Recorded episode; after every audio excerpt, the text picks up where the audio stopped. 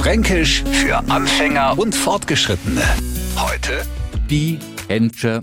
Und da kann ich mich noch genau an meine Kindergeburtstage erinnern.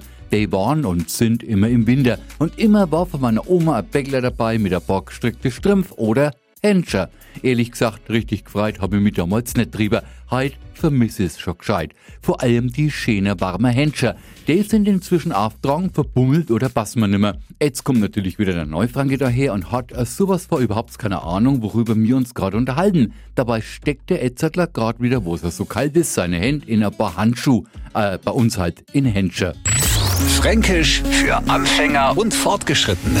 Täglich neu auf Radio F und alle Folgen als Podcast auf radiof.de.